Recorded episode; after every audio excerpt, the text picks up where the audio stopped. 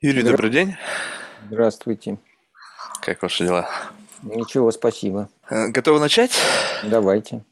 Представьте, пожалуйста, в словах, кто вы и чем вы занимаетесь. Меня зовут Юрий Слезкин, я историк. Я преподаю в Калифорнийском университете в Беркли, а также я являюсь старшим научным сотрудником в Оксфорде, а, в колледже Сент-Эдмунд-Холл и в Ранхиксе в Москве. Юрий, насколько я понимаю, вы занимаетесь, э, ну, как бы как историк, э, периодом русской истории. Вот начиная с какого момента? Ой, ну я всем понемножку занимаюсь в русской историей, но в основном советским периодом. Вот если взглянуть на этот период ретроспективно и попытаться, ну, как бы представить, что вот что-то пошло не так, могло бы у России быть другое будущее? Либо все шло по такой колее, которая Не, все ну- должно быть по-другому, чтобы сейчас что-то было по-другому. Не, ну колеи не может быть. Всегда есть, у прошлого всегда есть разные виды будущего. То есть есть вероятность в какой-то из измерений, где Россия по-прежнему монархия. Ну, это маловероятно. Хотя монархия конституционная, монархия символическая, вроде, вроде скандинавской. Почему нет, можно себе представить. Просто, ну, на самом деле это любопытно в том плане, что ведь как-то это все складывалось э, столетиями, и так все быстро разрушилось. То есть, ну, как бы относительно быстро, понятно, что по в рамках фор- формате истории. И вот кажется, что как будто бы вот это назревало. Но хорошо ли это, либо плохо? Просто, ну, понятно, что сейчас глупо об этом рассуждать, но как-то вот если по- по- поспекулировать этой темой, насколько могла бы быть другая сейчас жизнь, если бы там не было бы большевиков, Ленина, революции? Ой, ну это невозможно себе представить. То есть можно думать, мечтать и, и пытаться Прям мечтать. вообразить. Ну, некоторые бы мечтали, кто-то М. просто пытался, пытался представить себе. То есть это можно, конечно, делать. Но наша жизнь уже сейчас без большевиков, революции, Ленина и прочих очень трудно себе представить, конечно. А, вот я, я родился, вырос в Москве. Вы видели наверняка старые фотографии Москвы. Да-да-да. Представить себе, что все это до сих пор, или, или многое из этого существовало бы до сих пор, можно, но уже довольно трудно. Просто, знаете, что зд- здесь, когда на, на это все смотришь, э, получается так, что, ну, как бы выглядит так, что это какая-то эволюция. Но есть по сей день где-то сохраняются монархии, и как-то это все не разрушилось, как-то Мгм. перестроилось, есть как-то ну, нормально существует. Вон, в Великобритании все прекрасно работает. И казалось бы, и самое то, что любопытно, что по мнению многих из людей, и как бы сейчас многие считают Путина как бы, не, как бы некого, роли некого царя. Просто буквально недавно слушал интервью с одним человеком, и он рассказывал про то, как вот там Путин шел где-то, и руки целовали. И я думаю, блин, что за ерунда? Мгм. Ну, то есть вот какое ощущение, что как будто бы что-то произошло, разрушилась вот эта многовековая история, а сейчас как будто такой постепенный все равно разворот как-то все равно притягивает к обратно к тому, чтобы во главе государства стоит царь-батюшка. Ну, я бы с этим согласился. Действительно, Путин царь в каком-то очень важном смысле. То есть в разных, самых, самых разных смыслах. А, Или, если угодно, император. Я не вполне не согласился бы, что в Англии все очень хорошо работает. Ну, понятно, что нигде не Но хорошо. просто в Англии радикальные, радикальные перемены а, произошли уже довольно давно. Они были, пожалуй, не менее радикальными в 17 веке. Но с тех пор просто уже столько воды утекло, и столько всего утряслось, а, что не так свежо воспоминание. А, Хотя сейчас, конечно, происходит нечто вроде культурной революции в Западной Европе, в США в особенности. А, Так что посмотрим. Некоторые, некоторые из предлагаемых реформ достаточно радикальны. Окей, да- давайте, может быть, тогда как бы больше по истории. Вот можете рассказать о том, о, о- вот самом феномене большевиков? Вообще, что было в тот момент времени, что сделало это возможным? Вот это же все должен быть какой-то был сформирован определенный контекст, чтобы это проросло. Ну, в общем, конечно, было у многих в начале, в начале 20 века ощущение, что старый мир кончается. Но это любой человек, знакомый с русской литературой, легко это себе представит и вспомнит без труда. А, было ощущение кризиса. Но это менялось годами, десятилетиями, но в целом можно обобщить, что к началу 20 века у очень многих было ощущение, что жизнь устроена неправильно, и что она скоро, что старый мир скоро кончится, так или иначе. Ну и разные люди по-разному представляли себе, как это кончится, и по-разному в этом, так сказать, участвовали. Пытались это приблизить, пытались это отдалить, пытались влиться в это русло.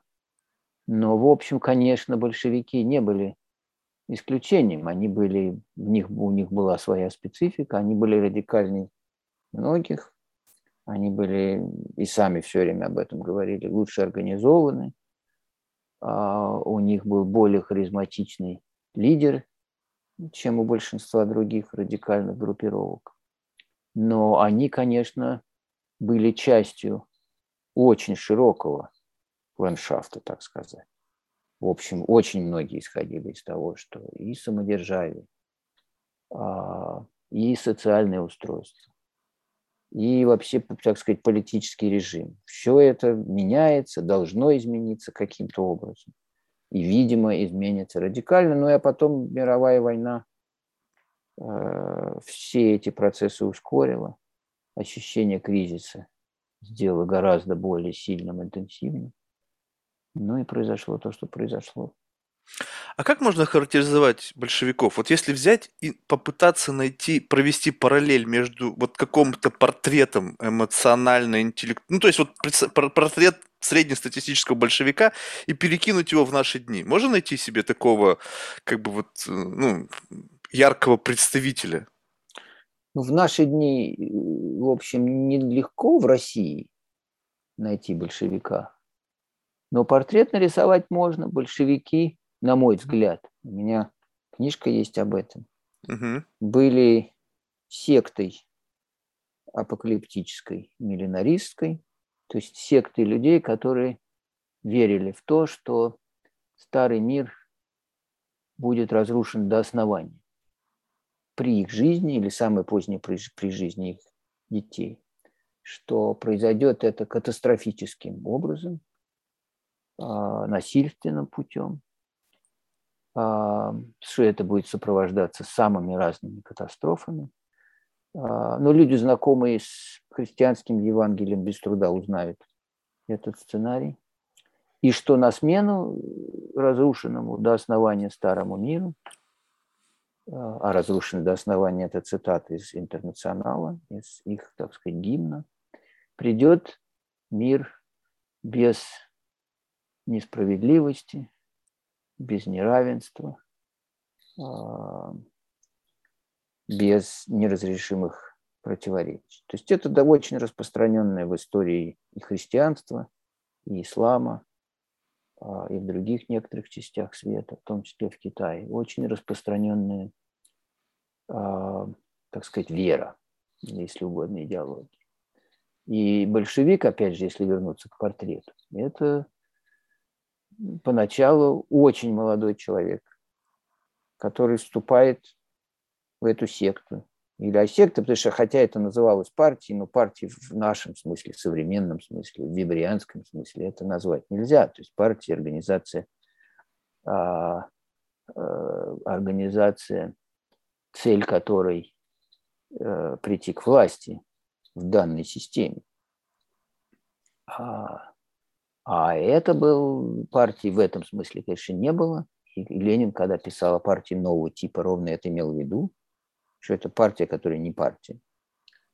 И вот этот молодой человек, юноша или девушка, обычно юноша, конечно, была гора, и это была, в общем, скорее мужская секта, как большинство, кстати, такого рода апокалиптических сект, как секта Иисусова, а, как последователи ранней Мохаммеда и так далее, и так далее. Очень молодой человек, которые в гимназии или в реальном училище, или в семинарии очень часто, или в хедере, а, вступал вот в это тайное сообщество. И они читали свои тайные книги. А, как оригинальные марксистские, ну, в основном в переводах, так гораздо чаще какие-то популярные изложения а, марксистской теории или социалистической теории. И они собирались и читали, делали доклады, строили планы, а, формировали братство. Но это тоже часть секты. Секта – это братство, это горизонтальное сообщество единоверцев, обычного одного возраста и поколения. А, ну и постепенно, а, постепенно организовывались все лучше. А, и и росли, так сказать. Но к моменту, когда просто разница в том, что большинство такого рода сект никогда не доживает до исполнения пророчества, в которое они верят. Вот я провел большую часть жизни в Калифорнии, и там до сих пор какие-то остатки, осколки такого рода сект, которые возникли в 60-е годы. И по большей части ничего не дождались, или дождались начала чего-то, ну, что ни к чему не привело с их точки зрения, по крайней мере. Расформировались, обычно со смертью основателя э, распадались, э, ну и уходили, так сказать, в обычный мир. А, и присоединялись снова. Ну, секта – это закрытое сообщество, да, которое отделяет себя от греховной жизни который продолжает, так сказать, течь за ее, за ее пределами. А, и вот присоединялись, шли обратно в эту жизнь. Или присоединялись к какой-то другой секте, принимали новую веру. А большевизм замечателен тем, что он предвкушал катастрофу, так сказать, апокалипсис. И дождался. Причем вот эти портрет, который я рисую, это молодые люди где-то, ну, в основном 80-х, 90-х годов рождения, 19 века, они были по большей части очень молодыми людьми. Но образованные в большей части. Ну, образованные, да. То есть это понятно, что это, хотя это была идеология, так сказать, спасения рабочего класса руками по большей части самого рабочего класса, ведомого, впрочем, вот, может быть, это и стало возможным, что большая часть людей, ну, то, что вы сказали, что не доживает там секты 60-х, так потому что люди уже образованные были. Ну, то есть нельзя было вот такие массы вовлечь. Вот тот, вот если взять большевиков и среднестатистического жителя России того времени, уровень образования какой? Легко не, ну, было ну, вовлечь думаю, и запутать? В целом, конечно, очень низкий уровень формального образования а, и, и грамотности. Но как раз что интересно, что как пророки, так и их последователи, и это в разные фазы человеческой истории, это обычные люди образованные.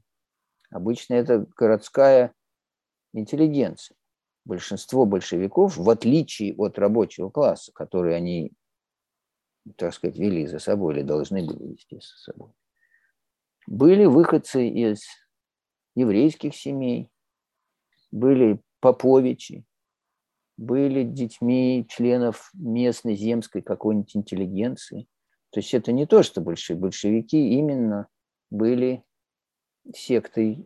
И это, кстати, справедливо в те же 60-е годы. То есть там понятно, что если вы смотрели американские голливудские фильмы тех лет или о тех годах, что какие-нибудь вот эти из Калифорнии мечтатели длинноволосые едут к реднекам в Алабаму, и те их бьют или сажают, сажают в тюрьму. А, то есть эти течения в основном а, те, это секты движения людей образованных. И вообще скорее городское явление.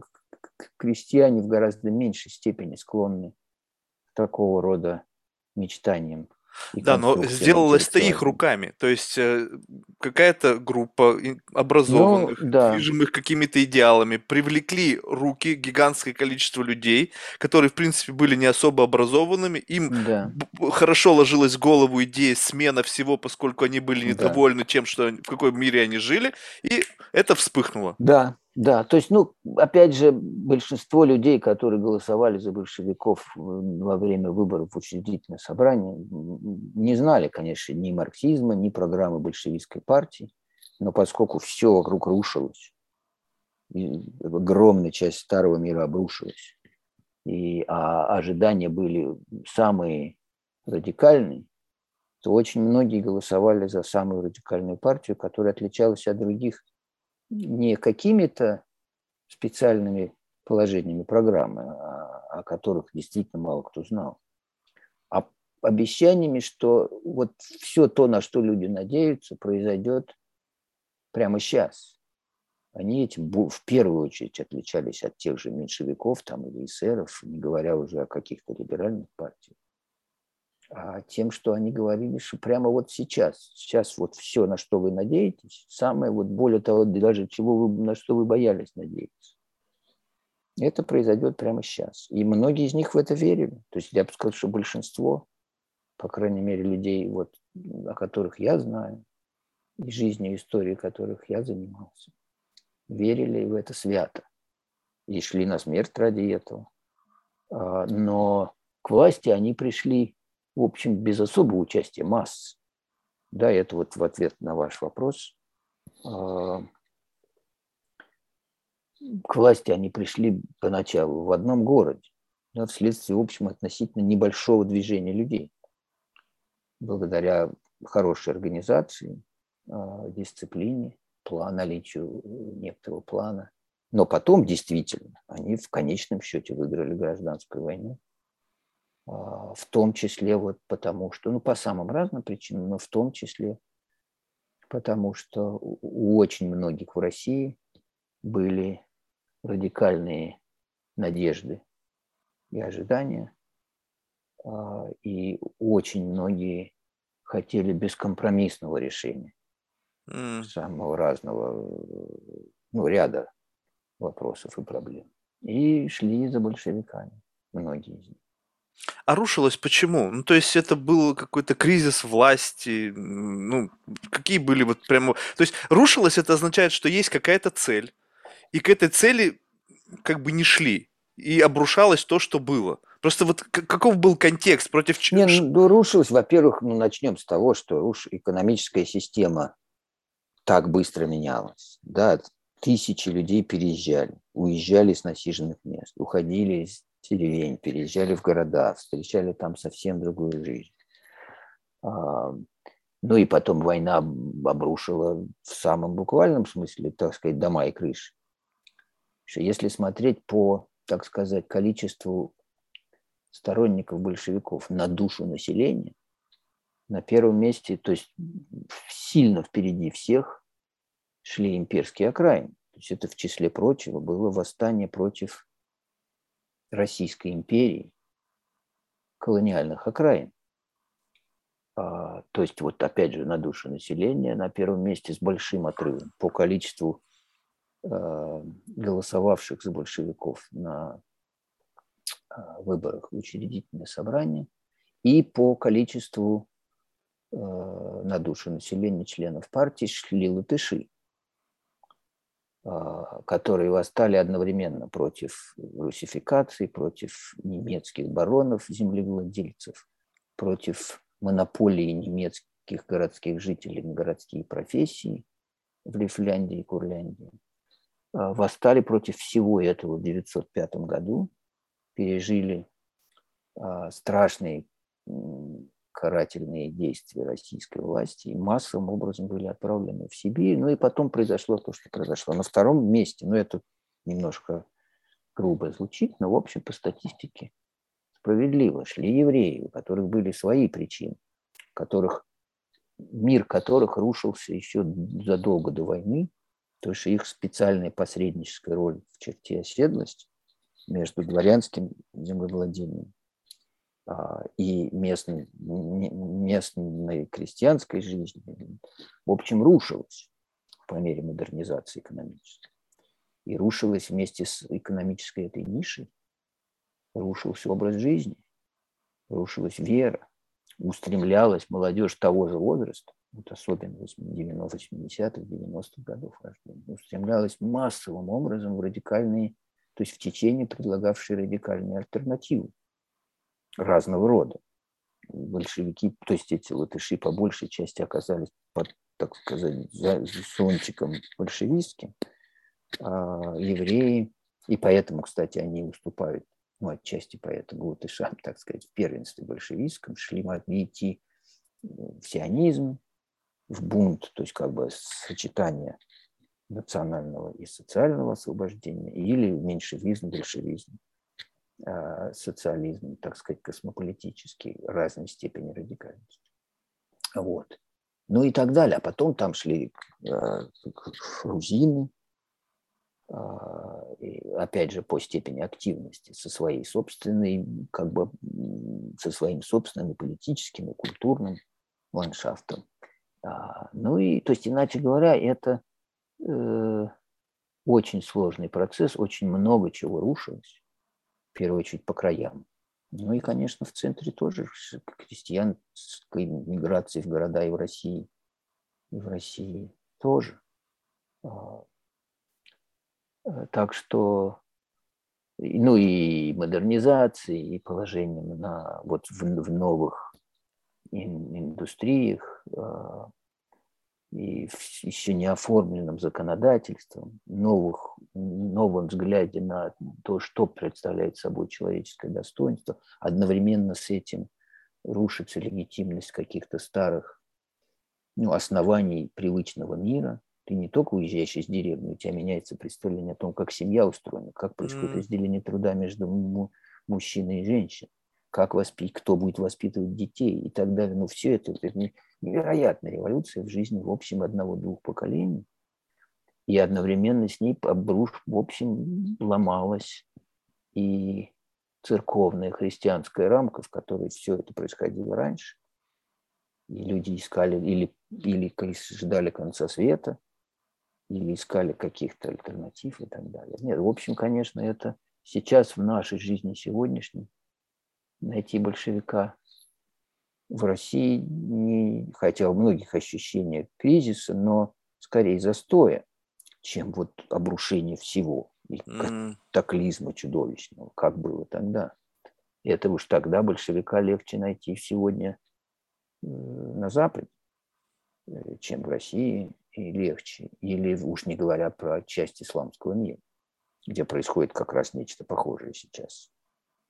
А, и есть ожидания среди многих, ожидания такие конца света и построения вот счастливого халифата а, и так далее, которые функционально, ну, конечно, со всеми оговорками возможно, но структурно, функционально похожи на то, что происходило в России в начале 20 века. А можете описать портрет того, кто противостоял большевикам? И что с ними стало впоследствии? Ой, нет. Больш... Портрет большевика вот могу нарисовать, могу еще больше рассказать про то, как эти люди росли, э, что они читали, как они сидели в тюрьмах и что там делали, и почему называли их своими университетами, как жили в ссылке, как они, какие у них были романы, и что происходило с детьми, и как они потом ехали из этой ссылки или жили в эмиграции, не очень обращая внимания на окружающую их жизнь и так далее. Этот портрет я уже как бы рисовал в разных текстах, и это, это можно делать. А портрет всего этого многообразного окружающего мира, который им противостоял, в общем, очень А, то есть рисовать. он был разнообразный, он не был такой же однородный. Просто когда Нет, происходит конечно. раскол, ведь как-то всегда происходит, неважно того, какие там взгляды, они как-то Нет. объединяются против.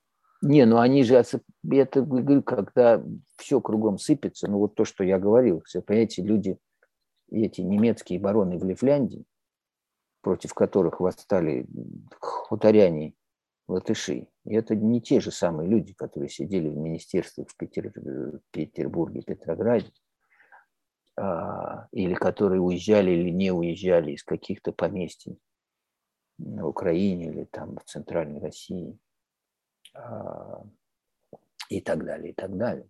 А, тут, конечно, очень это огромный мир, и чиновничий, и землевладельческий, и сословный, которому противостояли вот эти люди, который менялся ну, у всех на глазах, и который неизвестно шел в неизвестно каком направлении. То есть это была действительно реальная революция. А другое дело, что к власти в империи, так сказать, на ее руинах, на руинах старого мира, пришла маленькая секта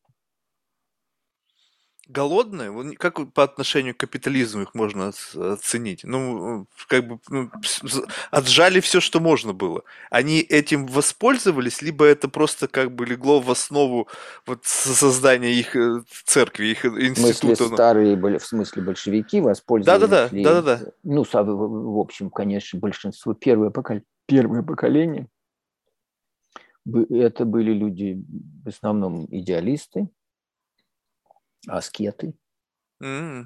а, который, в том числе какой-нибудь товарищ Сталин, он же не жил среди золота, там люстр и бассейнов. Жил скромно. А, и тоже справедливо, особенно поначалу, было в отношении большинства этих старых большевиков. Но они, конечно, сами не замечали, как постепенно оседали, обрастали семьями, вещами, а, шторами, лампами, гардинами, слугами. Ну и потом переезжали, вот то моя книжка большая называется «Дом правительства», mm-hmm. вот доме на набережной в Москве. А, ну и потом въехали многие из них, въехали в этот дом специально для них построенный, там с теннисным кортом и театром и кинотеатром, и какими-то комнатами для репетиции оркестра, и игры в шахматы, и собственной библиотекой, и столовой, и так далее, и так далее. И такие, многие из них, ну, насколько можно судить сегодня, в общем, с подозрением к этому относились и испытывали дискомфорт от этого. Некоторые наслаждались. Но я бы, наверное, сказал, что, пожалуй, большинство как-то время от времени поеживались. Mm. И как-то думали, ну что ж такое, мы же не, не, не за это воевали. Действительно, люди, которые провели многие годы жизни там, в тюрьмах, в ссылке, потом на фронтах гражданской войны, и имели некоторое представление о том, что они собираются или, или что придет, и что они построят и так далее. А тут они живут в этом доме, который обнесен оградой. Но это храм их был. Что? Дом вот на это, Да. Нет, это был их дом. То есть это можно назвать быть их храмом, но нет, все-таки храмом а, был мавзолей. Mm. Телом их покойного вождя, который, конечно, не умер, потому что дело его живет. Нет, а это был их дом, но этот дом был и там и крепостью, и таки островом на острове находясь, находившимся. И они понимали, что больше так никто не живет. И очень мало кто живет в Советском Союзе в таких же условиях, как они. Но некоторые оправдывали это тем, что ну как же им же нужны условия для работы, потому что они работают на революцию, на историю, а, ради счастья человечества и так далее. А кто-то пытался об этом не думать, кто-то писал об этом в дневнике, думал, как же быть. Кто-то, многие, впрочем, обвиняли своих жен, что вот они работают, они действительно там по большей части, они дома не бывали, а они работали до глубокой ночи или до утра у себя там в комиссариатах. Потом их привозили домой, они спали до, до полудня. И потом снова ехали в комиссариат. А дома тем временем как-то одна няня, другая, домработницы какие-то. У него шофер, понятное дело, секретарша.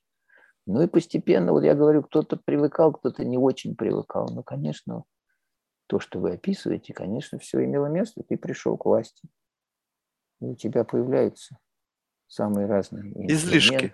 И, если угодно, излишки. Да. Ну и потом, кстати, когда их пришло время их судить, допрашивать и расстреливать, то некоторые из них об этом говорили. И это как бы было подтекстом, и в том числе и показательных процессов, что вот, дескать, живут как.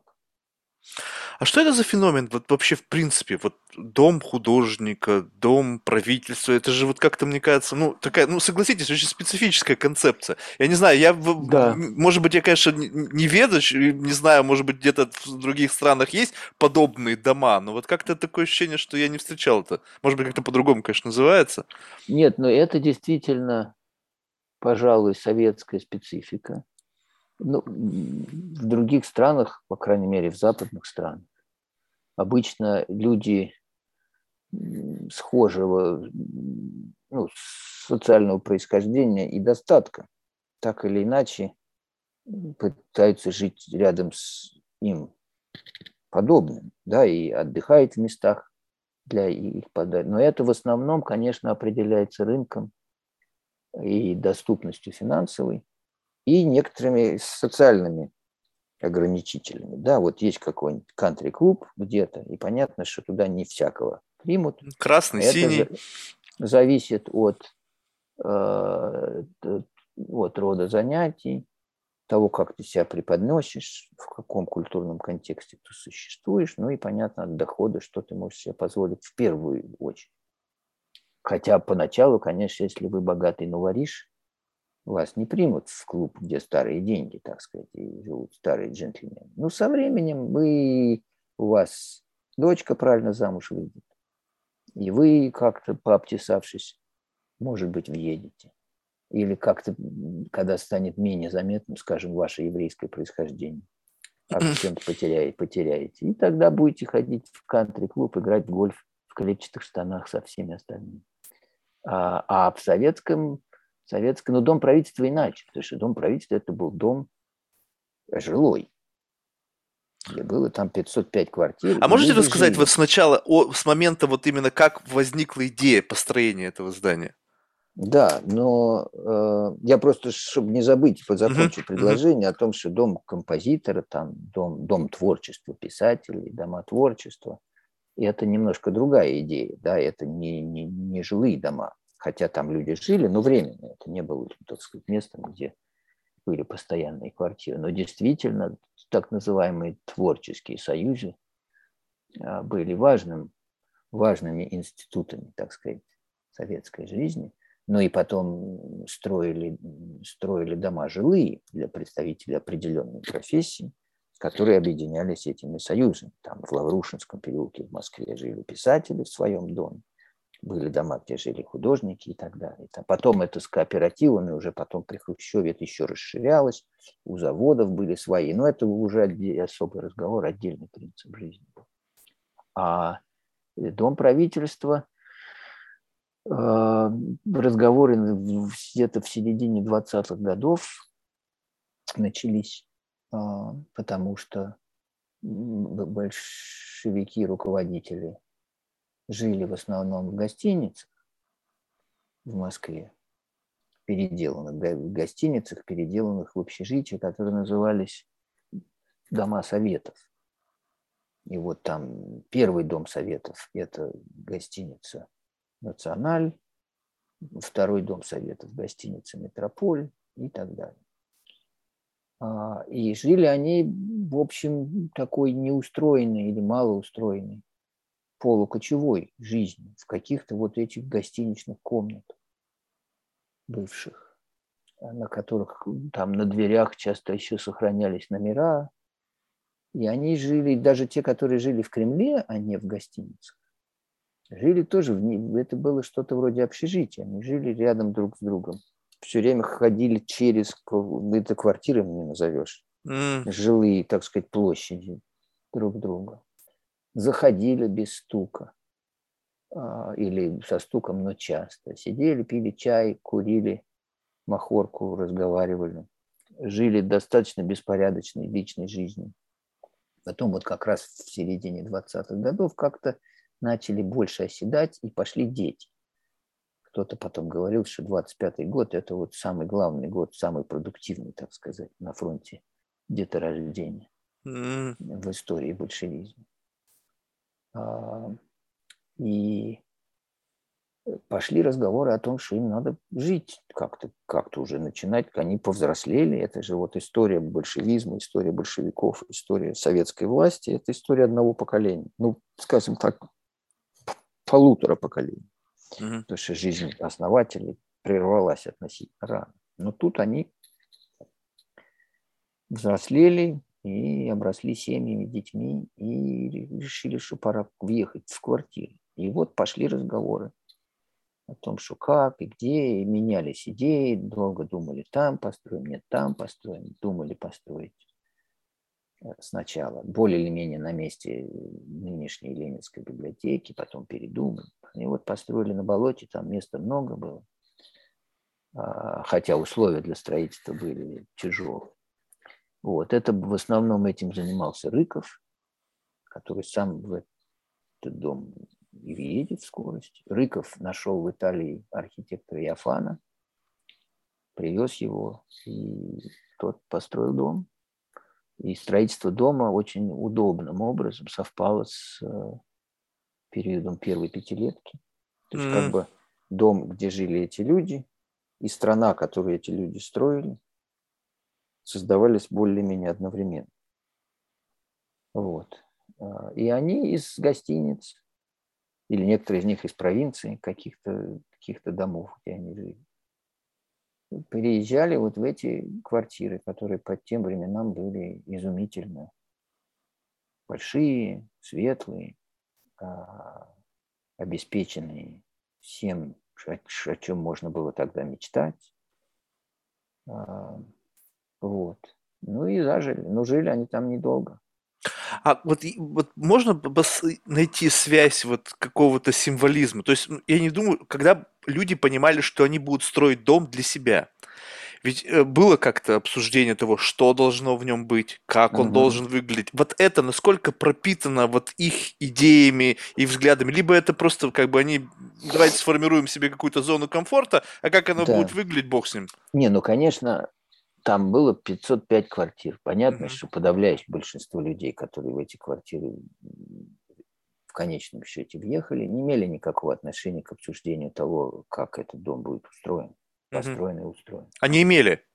Нет, конечно. Ну, А-а-а. столько народу, но умножьте 505 примерно на 5, чтобы получить представление. Ну, каждый, в каждой квартире был один так называемый ответственный квартиросъемщик. Но, конечно же, люди из их среды, тот же Рыков, Янукидзе, Егода, люди, которые имели непосредственное отношение к э, этой идее и разговорам о ее воплощении. Архитектор Иофан, вокруг него какие-то архитекторы. Все это происходило в контексте разговоров о новом коммунистическом быте, о том, это же дом, он строился хотя почти на пустом месте, но в культурном смысле, конечно, не был построен на пустом месте, что вокруг был конструктивизм, да, строили разные новые дома, в том числе экспериментальные, дома коммуны, об этом много писали, как должны выглядеть дома коммуны. Или дома передвижные, о чем тоже много писали и мечтали. И были споры о том, собственно, коммунизм в отношении человеческой жизни, быта, повседневности – это что? а это имеет самое непосредственное отношение к архитектуре, то есть вот как, как, как некоторые тогда говорили, к оболочке нашей жизни. Mm. И некоторые скорее это сравнивали с черепахой, которая на себе свой домик носит, так сказать. А некоторые мечтали о невероятных э, домах, огромных, а, которые скорее походили на раздутые монастыри, так сказать, или артели общежития. Ну вот много было об этом разговоров. То есть это... задание такое условное было? Ну, ну не такое... то, что задания ни от кого не было, но идея была, что, конечно, мы строим не просто не буржуазный дом. Mm. Поэтому, собственно, там были... Идея была, что ты можешь, в общем, все, что нужно для жизни, должно находиться внутри, в стенах и под крышей этого дома. А, поэтому там было столько всего разного. А, и, но и также важно было, что, в общем, по первоначальной идее люди вместе ели в столовый дом. Детей бы воспитывали, отдавали в детский сад дом. Говорили, планировали первоначально какой-то детский городок при этом доме. А, я уж не говорю про библиотеку, театр, кинотеатр, какие-то кружки, клубы, там это все было. Школьный городок не построили, но все, детский сад был а, и так далее. И это была идея все-таки некоторого общежитийного такого быта.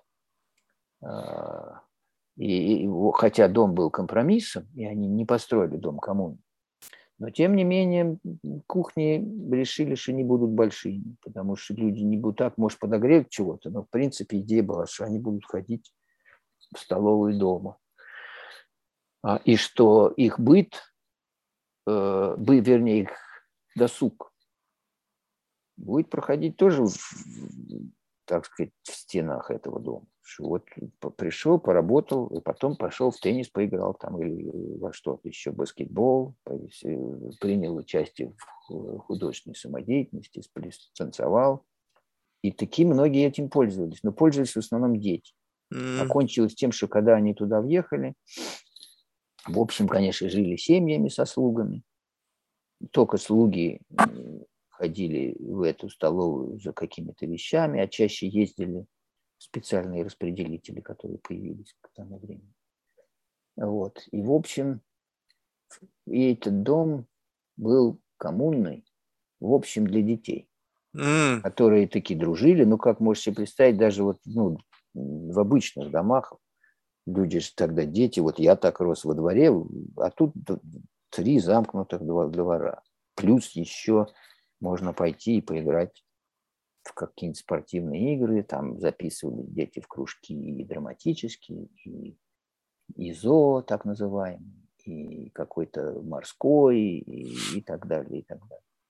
Вот. И это, этим активно пользовались, и дети активно дружили, общались. И, собственно, об этом пишет Юрий Трифонов в повести «Дом, дом на набережной». Вот. Так что и в повести «Исчезновение» тоже.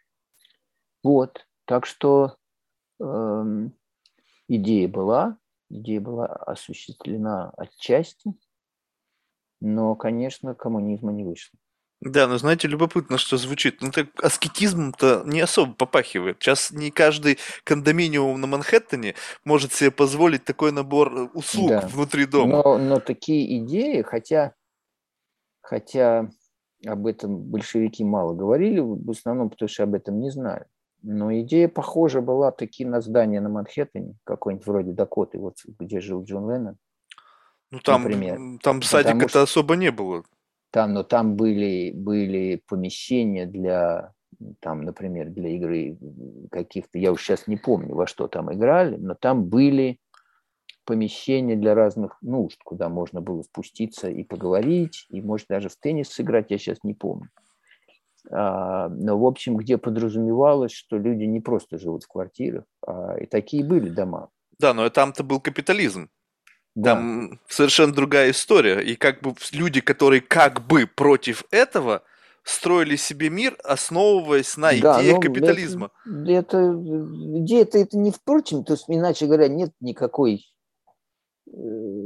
обязательной связи между капитализмом и жизнью в больших многоквартирных домах с какими-то коллективными службами, так сказать. Ну что, это может быть Но это наз- назвать можно удобство. Просто коллективная служба как раз-таки звучит в контексте вот том, которым вы описываете. По мне, вот если ну, взять да. сейчас все отшелушить, э, дом с удобствами – ну, если угодно, конечно, конечно. Но у них была, у большевиков была идея, что, конечно, со временем удобства будут у всех, а потом их будет еще больше. И а, то есть такие дома должны быть везде, по всей стране, и в них Соверш... должны люди жить в таком же сценарию.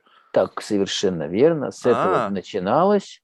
Причем уже даже придумали, что второй такой дом будет в Заряде, э, через речку наискосок и что там так должны были сломать. Ну, в общем, грубо говоря, где потом построили гостиницу «Россия», которую потом также благополучно сломали. Вот. А, но этого не сделали, в частности, потому что когда дом построили, ну, во-первых, он, его, он был таким дорогим, невероятно дорогим, что речи об еще одном, в общем, не было уже хотя бы по этой причине. А во-вторых, он, в общем, на всех практически э, производил довольно удручающее впечатление своим, по их мнению, уродством. А, То есть тут была проблема не только та, что и потратили невероятное количество денег, построили, так сказать, для вождей мировой революции, э, построили дом, а позволить себе такого же для других мы не можем, или даже для следующего звена руководителя. Но еще к тому же, в общем, все пришли к тому, что мы не хотим такие дома строить, потому что это выглядит черт знает как. И говорили, вот когда в 1935 году, когда план реконструкции Москвы, много говорили об архитектуре, менялись вкусы, потому что дом этот строился как-то на излете конструктивизма, и проходил переход к историзму, монументальному, классицизму и так далее. А, и, в общем, он казался некрасивым, он казался слишком стерильным. Особенно, кстати, вот люди по менее элитной, э, там, крестьянского, рабочего происхождения, их в доме правительства было немного, но были. Вот они особенно отличались тем, что въезжали и пытались как можно скорее обжить, так сказать, смягчить углы. Здесь mm-hmm. огромные большие окна, все прямоугольно, все красивое с точки зрения конструктивизма, но очень нежилое с точки зрения человека, привыкшего к избе а, или э, комнатки какой. И они там вешали ковры на стены, клали ковры на полы, вешали занавески, хотя считалось среди большевиков, что лучше жить без занавесок, нам скрывать нечем. Вот. И так далее. И Э, ну и так или иначе, этот дом так и остался единственным в своем роде. И энергия архитектора Иофана перешла на строительство Дворца Советов через речку, прямо от Дома правительства. И жители Дома правительства со своих балконов смотрели, как взрывали храм Христа Спасителя. И там, по рассказам людей, которые это помнят, или помнили, когда я еще с ними разговаривал 20 лет назад, плакали, особенно, конечно, няни, домработницы, рыдали какие-то бабушки, потому что люди-то жили, приехал, взял большевик, с ним приезжала жена, иногда тут же любовница, иногда, да, и там какие-то родители из местечек, из деревень, из уездных городов. И То вот есть они... настолько большие были квартиры, либо жили там по 50 ну, человек? Во-первых, жили квартиры были большие по советским меркам тех лет, конца 20-х, начала 30-х годов, когда люди жили в основном в коммуналках, которые mm-hmm. городские люди. Вот. Ну и потом, потому что ну, люди э, спасали своих родственников там от голода, mm-hmm. своих племянников привозили, чтобы они в институты поступали, они там у них временно жили. Очень многих жили, какие-то родители, тещи, родственники, тетушки какие-то. А, и это тем более производило впечатление предательства первоначальных идеалов. Живешь семьей большой, да еще эти по большей части же эти родственники большевиками не были. Mm. Иногда вдруг главный большевик говорил, ой, чему, черт знает, чему учат. Одного там э, вызывают на партсобрание, потому что выяснилось, что его сына, ему его сыну сделали обрезание – по инициативе его же папы, который был там в свое время торговцем в черте оседлости. Угу. А, кто-то вдруг выясняет, что няня э, читает, читает Евангелие детям, ее прогоняют там и, и так далее, и так далее. Но, в общем, их никто не проверял, этих людей, родственников, которые там жили, тихо могли перед сном молитвы читать и так далее. А, и, в общем, в общем, плохо было дело с точки зрения большевистского аскетизма и чистоты, чистоты идеологии. Но шумихи такой, вот как с домом Путина, в общем-то, у людей не возникало. Либо было плюс-минус что-то похожее. Ну, прям говорили, вот он там себе дом в Сочи там на миллиард построил. Прям уж всех это желчь поперло. Да, нет, ну, понятное дело, дело, что не было не было не только, не только YouTube, но и телевизора, Еще радио мало у кого было. И вообще, ну, слухи какие-то ходили. Понятно, что люди, вот когда был голод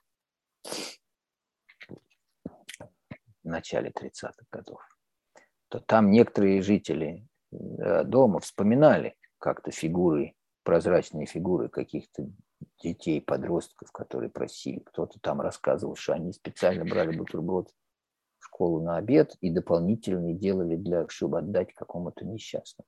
Это, конечно, шли, это понятно, что там живут. И, кстати, вот если ваши слушатели, те из них, которые читали, а те, которые не читали, я настоятельно рекомендую прочитать «Дом на набережной» Трифон.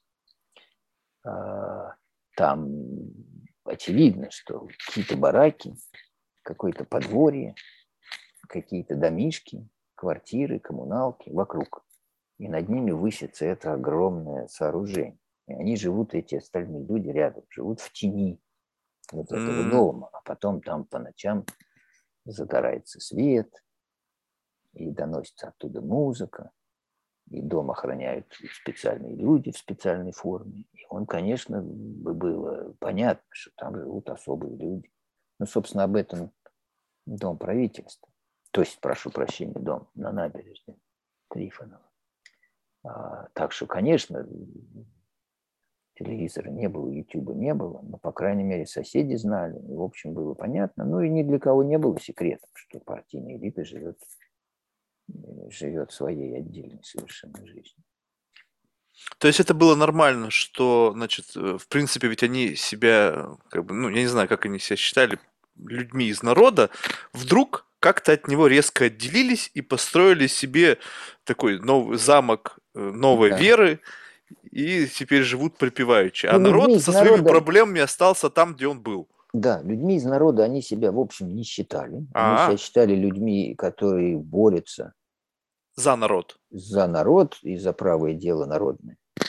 Но, в общем, конечно, процент рабочих и крестьян среди старых большевиков, вот, жильцов, или, так скажем, ответственных квартиросъемщиков, в доме правительства был чрезвычайно невелик.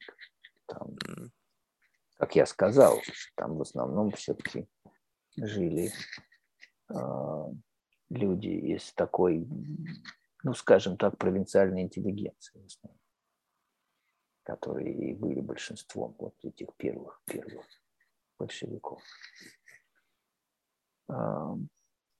Так что, ну, по крайней мере, да, ну вот и, как я говорил, многие из них как-то, в общем, испытывали серьезное неудобство. Как-то и, и,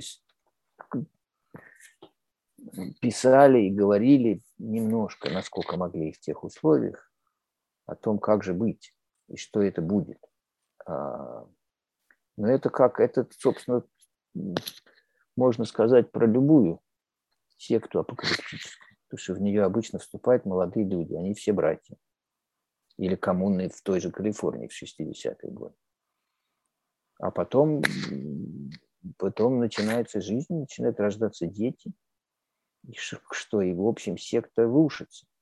Или она, если она очень успешная, она превращается в церковь.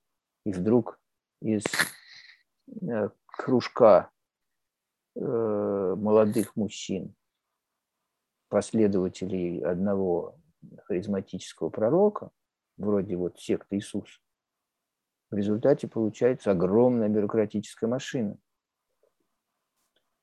А, и тут произошло то же самое, только гораздо быстрее. А, и, ну и эти люди погибли по большей части. То есть, по сути, это было вот все ядро вот этого, вот эта секта, оно жило в этом доме. Либо были люди, которые также занимали достаточно высокие должности вот в этой иерархии, но жили где-то в другом месте. Да, были, нет, ну, в общем, это был самый большой такого рода дом. Mm. То есть там, соответственно, если смотреть, ну, понятно, что были члены номенклатуры, э, чиновники, большевики в других городах, да, были, понятно, в э, республиканских столицах и областных центрах и прочих местах. Там везде же жили люди так или иначе. Некоторые из них очень жили на очень широкую ногу, так сказать. Но если смотреть на Москву, то больше всего членов высшего руководства, конечно, жило в Доме правительства. Но жили в других, не все уехали из Кремля. Товарищ Сталин там продолжал жить. Товарищ Андреев а, до самого последнего времени там жил Бухарин, пока его не выселили уже, когда дело плохо стало. Вот. А, жили в Доме Советов номер пять, в котором еще потом долго жили на улице Грановского. Сейчас вот я забыл, как это сейчас называется по-другому. Это улица как это называется. И были, были другие дома поменьше. Но в результате, конечно, из гостиницы они все выехали и так или иначе устроились. Это как бы особая целая и особая география, их вкусы. Уже после войны в дом правительства никто особенно из высшего начальства въезжать не хотел. Они все на Кутузовском проспекте построили что-то гораздо менее аскетичное, гораздо менее конструктивистское. Mm. Ну и карма, наверное, была не очень хорошая. Ну, наверное, да, и в этом была проблема. Хотя вид, вид на Кремль из некоторых окон замечательный. Но это, с одной стороны, очень удобно. Все в одном месте. Вот когда началась вот это вот, когда они попали в опалу, просто идешь по каждой квартире и... Да, очень Смысл. удобно можно было приезжать на черном воронке и просто грести, так сказать. А, а что случилось вот так вот? Вот когда началось, вот, ну, когда, собственно говоря, запахло жареным, вот уже нахождение в этом доме, это было как некая, как черная метка. Ну, на принадлежность к элите было черной меткой. Запахло жареным, в общем, в один прекрасный день. Хотя попахивало, так сказать, время от времени местами. Но сильно запахло, когда убили Кирова. Mm. Это очень многие вспоминают, вот как, как бы решающий момент и незабываемый день, когда кто-то там у кого-то в квартире раздавался телефонный звонок, или кто-то звонил в дверь, прибегал, говорил, слышал, убили Кирова. И действительно убийство Кирова вызвало волну сначала арестов, потом расстрелов, потом ссылок, потом дополнительных арестов. И это как бы набирало обороты, потом первый процесс открытый, потом второй, потом... Ну и потом пошли и массовые так называемые операции, и кампания по чистке элиты серьезная.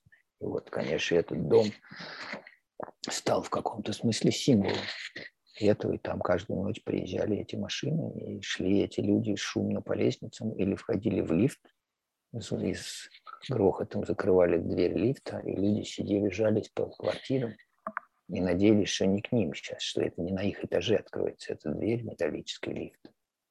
А почему не уезжали? Ну а куда поедешь? Люди, во-первых, ну это, куда, в общем, это, стар, это стар, куда, какая миграция? Нет? Не, ну как можно было? За границу нельзя было уехать из Советского Союза без специального разрешения. И, не, ну и потом все-таки это старый сюжет, в общем, хорошо известный. Ну или много раз описанный, так скажем. Что, во-первых, многие поначалу как-то верили, что действительно что-то нечисто. И, наверное, какие-то предатели кругом. И поскольку они сами предателями не были, то они как-то думали, что это mm. про другого. Или что это когда доходило уже близко и начинали арестовывать родственников или близких коллег, которым люди верили. Что думали, ну какая-то ошибка, что-то не то.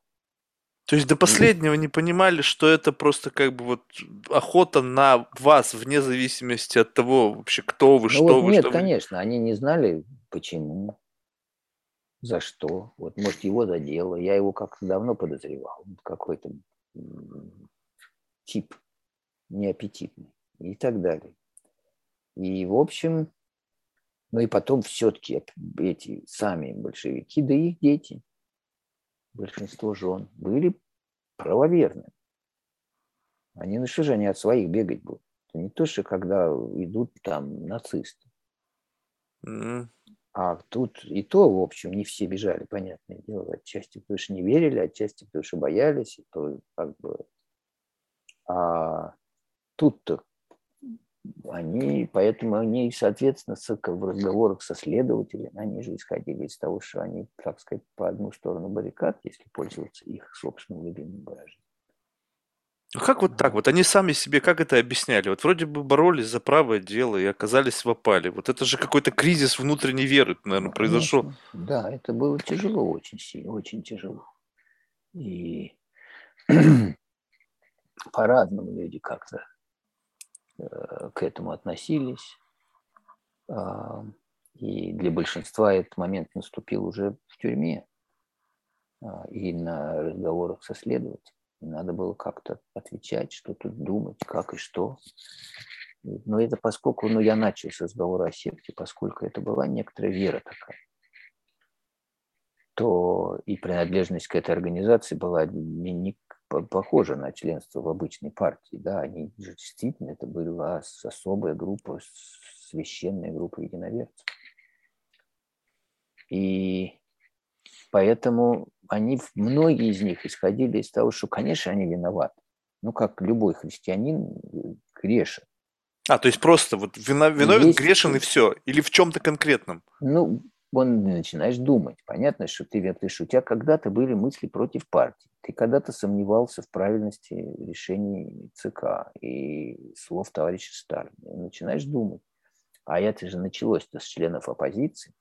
Потом эти массовые операции, уже это отдельный разговор за пределами этого дома, когда уже вовлечены были а, сотни тысяч людей. А если смотреть на это изнутри дома, на дома правительства, то, ну, действительно, эта вся кампания началась с оппозиционеров. Вот когда убили Кирова, то Сталин, в общем, там причем были люди, поскольку убийца Кирова был женат на латышке. Там некоторые говорили, давай раскручивать это дело с точки зрения внешних врагов. А Сталин сказал, нет, сосредоточимся на оппозиции. А если ты оппозиционер был, то ты грешен, понятно, и ты сам это знаешь, ты же должен был в какой-то момент раскаиваться, или многие, по крайней мере, это делают.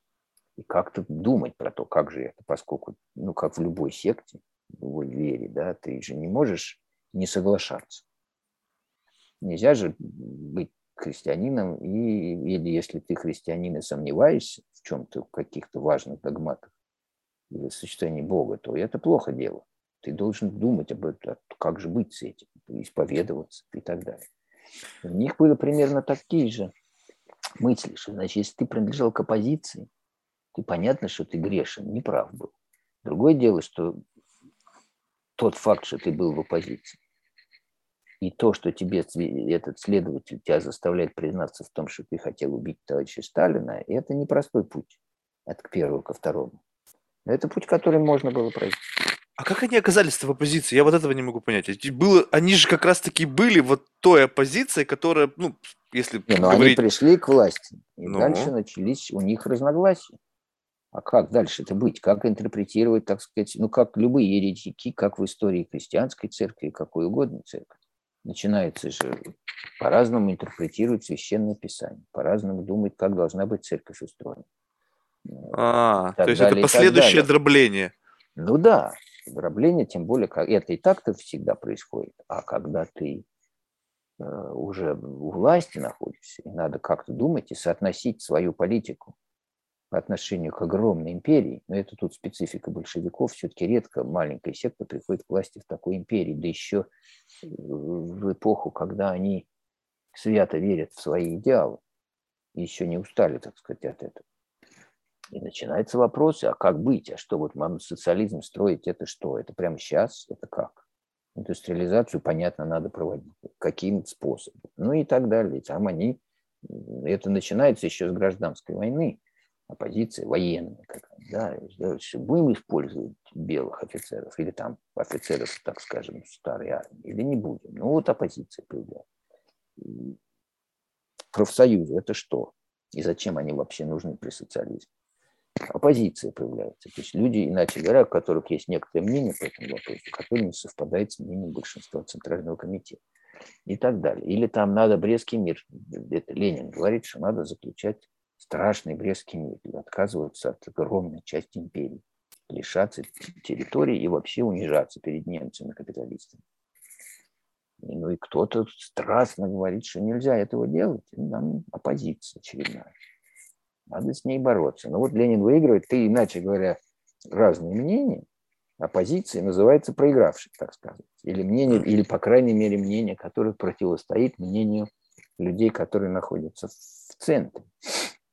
Ну а потом, если оппозиция выигрывает, то она становится центром, так сказать. Да? И mm. вот Сталин что сделал? Он большую часть времени в эпоху НЭПа, он как бы был э, правым, они с Бухариным были главные идеологи, в общем, уступок капитализму, там, крестьянскому образу жизни и так далее. А, и скорее ратовали за некоторую постепенность. А потом Сталин взял и, арестовав белую оппозицию, перешел на ее рельсы, ее платформу и сказал, что нет, все, сейчас, вот прям сейчас все будет. Mm. Будем строить. Так что, а тут вот уже когда прошло там сколько-то лет, в 1937 году, эти бывшие оппозиционеры, поскольку все с них началось, там уже дальше уже особенно не разбирались. Но всегда у каждого было в прошлом какой-то грех. Поэтому вы спросили вот про их внутреннее ощущение. Ну вот, видите, что делать. Mm, любопытно. Но это, заметьте, это прослеживается не любовь к оппозиции. Сейчас вот ну, современную власть обвиняют в том, что она не, не, не толерантна к оппозиции. Так это такое ощущение, что это прям пронизывает всю историю России. Но Борьба с оппозицией. Не, ну в России понятно, что в России есть некоторые условия истории самодержавия определенное отношение к государству, но это все-таки другое, потому что мало где к власти приходили люди такой интенсивной и такой радикальной веры. Потому что одно дело, когда у тебя у власти царь или император, и при нем двор, и он опирается на некоторые сословия, речь идет о традиции, и в том числе и православные и так далее. В общем, все так или иначе укоренено в какую-то почву. Можно говорить, что это пора, пора сказать, ломать. Но это совсем другой режим. А тут приходят люди, которые говорят, что мы сейчас, опять же, я цитирую, старый мир до основания разрушим. И построим что-то невиданное, неслыханное, и никогда никем не испытанное. Но тут, конечно же, оппозиция это немножко иначе воспринимает. Да уж. Это вообще, в принципе, очень любопытно. Но вот знаете, что как-то все равно остается вопрос, связанный с тем, что когда началось вот эта вот э, чистка, условно, э, у людей была возможность, ну, как бы стать перебежчиком. Ну, то есть, как бы вот настолько у них были вот ценные их идеалы, что они готовы пойти были в тюрьму, там их, чтобы их расстреляли, и вот количество людей, которые, ну, ну, блин, да бог с ним. Какая разница? Ну, то есть сегодня одно, завтра другое. Ведь они сами были э, участниками этих перемен. То есть настолько было им важно вот это вот их идеологический стержень, что они не смогли себя переломить, либо переломить уже было нельзя, там независимо. Все, замечен, неважно уже, что ты сейчас об этом думаешь, пойдешь в лагерь или тебя расстреляют. Не, ну, в общем, бежать было, как я говорил, бежать было некуда. Нет, идеологически я имею в виду перебежчик, не, не ну, страновой. В общем, идеологических перебежчиков практически не было. То есть из людей, вот о которых я знаю, которые жили в доме правительства, которые, вокруг которых всех арестовывали или которых самих в конечном счете арестовали. И, в общем, никто не подвергал сомнению самую идею революции, праведность большевизма, святость его идеалов и так далее. В общем, никто этого не делал. А некоторые там один-два ребенка, ну, подростка, оказавшиеся без родителей, выброшенные из этого дома, вот один особенно я вспоминаю, который как бы восстал и стал говорить, что у нас враги у власти, вообще все это кошмары, они все переродились, но все равно он исходил из того, что его отец и первые большевики были отличны. Но это тоже была большая редкость. Кто-то говорил, что, слушайте, власть в НКВД захватили враги. Но они все равно обращались к товарищу Сталину с этим. То есть вот так, чтобы перебежчик, если вы имеете в виду буквально вот отказ от всякой веры, это очень трудно, так сказать, все представить людей, живущих в этом мире, воспитанных, как-то выросших, выросших в этом мире, чтобы они куда они пойдут. В общем, перебегать даже идеологически внутренне. В мир капитализма такого не, не, не было ни у кого. Не, ну Другое ну... дело, что были, конечно, люди, их было огромное количество в Советском Союзе, которые большевиками не были, большевизма не приняли, большевиков ненавидели, так не хватало, а, особенно в деревнях. Но, э, но в этом доме, если говорить вот об этих людях, то нет, они не могли себе такого представить. Mm. По крайней мере, тогда. Потом, после войны, ведь начал, там много поменялось и продолжало меняться. А вообще война сколько отвлекла, э, насколько отвлекла вот от последующих вот чисток, вот прям чтобы до основания зачистить? Это было отвлечение, связанное с тем, что просто появились проблемы более важные, чем борьба с большевиками, и это каким-то образом позволило кому-то нет, ну, уберечься? нам уже друг, потом Сталин умер. Это нет, конечно, очень много изменилось, и уже были аресты, были новые компании, но, но по масштабу, конечно, ничего сопоставимого с 30-ми годами уже не было. А, и а, уже был, был, была, а уже после Сталина пошла другая жизнь, так сказать. А как вот простые люди, ну, скажем так, рабочие, я не знаю, как их назвать, люди того времени, вот они же все равно следили, были какая-то, были публикации, было ну, понимание того, что есть там война, началась охота на ведьм, вот и как бы мы, вот люди, вот они были все условно в едином порыве двигались за кем-то впереди. И тут те, кто были впереди, вдруг попали в опалу, и они вот в этот момент о чем думали? То есть, ну, так, вот а что мы, происходит? Я-то, я-то как историк занимался людьми, которые жили в этом доме, uh-huh. а посмотреть на то, что читают и думают миллионы их соотечественников в это время, очень трудно. Это надо историк сосредотачиваться на определенных, так сказать, местах, сферах, семьях, где можно это проследить. Но, в общем, можно сказать, что кто-то изумлялся просто. Кто-то, как мы сейчас читаем какие-то описания каких-то процессов, не мог оторвать глаз от газеты с этими, как они там, а, стенограммами этих выступлений. Это было невероятно увлекательно и страшно читать. То есть они же признавались в самых страшных преступлениях. Кто-то верил, думал, надо же. Кто-то потирал руки весь свидетельство, что вот и так тебе и надо, сволочь такая, которые большевиков не любили, но вот теперь твой черед пришел. А, были разные реакции. Были, ну, были вот были действительно ужас от того, что до чего же люди дошли, как же так и, и так далее. Ну, в общем, если смотреть на то, как впоследствии люди теряли веру, и как люди описывают уже написавшие воспоминания или говорившие об этом позже, после войны, которые таки веру эту потеряли, с какого момента они отсчитывают свое разочарование или свою, так сказать, полную перемену образа мысли, то почти никто не говорит вот о терроре большом, как mm. о таком моменте в жизни. А, в общем, это могло быть по-всякому ужасно и непонятно, и как-то таинственно, и так далее. И полусекретно, тайно.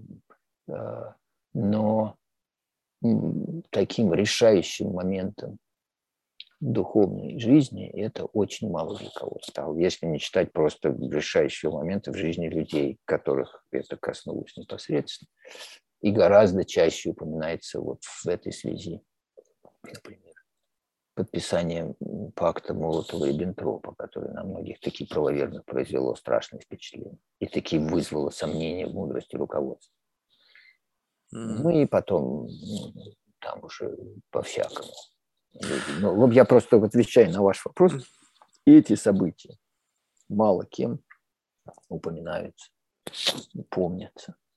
Ну, просто как немного, это? наверное, людей было. Ну, в целом, так вот, в масштабе страны, что количество людей, пострадавших от этих вот, ну, как бы, этого условного геноцида, было не так много. Ну, было порядочно. Ну, как сказать, в масштабах страны действительно. А, но все-таки не забывайте, что были так называемые массовые операции. Значит, это там в целом, я уже сейчас, я все время забываю эти цифры, Но в ходе вот этих операций там расстреляно было 1800. А, ну немало. Значит, в ГУЛАГе сидело значительно больше. Тогда же депортировали целый народ. Корейцев перевозили из, из Дальнего Востока в Казахстан. А, перевозили других. Потом начались так называемые национальные операции. Вот я говорил про латышей большевиков. Был, например, там началось э, польская операция, немецкая. Это, в общем, были, ну, геноцид не геноцид. Идеологический. Но, в общем, по национальному признаку людей арестовывали и сажали. И вот, например, от большой латышской диаспоры э, в Советском Союзе очень мало кто остался. Их такие арестовывали и большинство подавляющее расстреливали. И тоже все вот это значит, эти национальные, значит, одна так называемая антикулатская операция. Но она была гораздо шире. И потом вот эти национальные операции. То есть это не то, чтобы только затронуло самую верхушку. Это затронуло очень много кого. Я уж не говорю про самую массовую кампанию, а именно коллективизацию, раскулачивание, последующий голод страшный, полное, в общем, разрушение крестьянского образа жизни. А, и а, эта операция тоже с массовыми расстрелами, депортациями, высылкой в Сибирь, людей выбрасывали из вагонов там на снег, и они умирали и так далее. Потом э, голод на Украине, город, наверное, по количеству жертв на душу населения, наверное, Казахстан. Я тоже не, не помню эти цифры, но Казахстан, наверное, на первом месте просто по количеству, по тому, что там происходило после коллективизации, сколько народу погибло. Кто-то эмигрировал в Китай, а так пухли от голода умирали. Так что нет, это не то, что кто-то смотрел, обыватель смотрел, читал в газете. Это само собой сидел, что обыватель читал в газете. Но, в общем, в стране, конечно, происходили страшные вещи в 30-е годы, повсюду более или менее. Просто кто-то больше замечал, кто-то меньше среди там рабочих на фабрике, конечно, гораздо меньше, кого арестовывали. А кого арестовывали, они же не знали. Никто же не знал ни про эти компании, это все тайно было. То есть люди исчезали, а почему они исчезают, черт знает. И чем ближе к власти, а, тем их больше исчезает. Про кого-то известно было, что вот оказалось там открытый процесс, а большинство же исчезали, исчезали потом в библиотеках, их вырезали из там, энциклопедий, их книги изымали. И как постепенно как-то мир, види, это вот этого нельзя было не заметить. Ты, как сами говорили, знаете, ты рос, жил там, были герои гражданской войны какие-то, они тоже половина исчезают. Mm-hmm. Ну.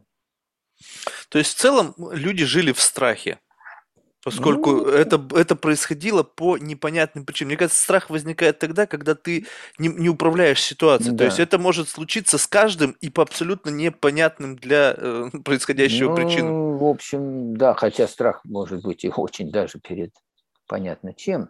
Не, ну понятно Знаете, чем, но вы, прилететь может по любой причине. Если вы еврей в Германии, то у вас страх, при том, что вы отлично знаете уже к какому-то моменту, что происходит и чем это может кончиться. Но от этого страх не меньше.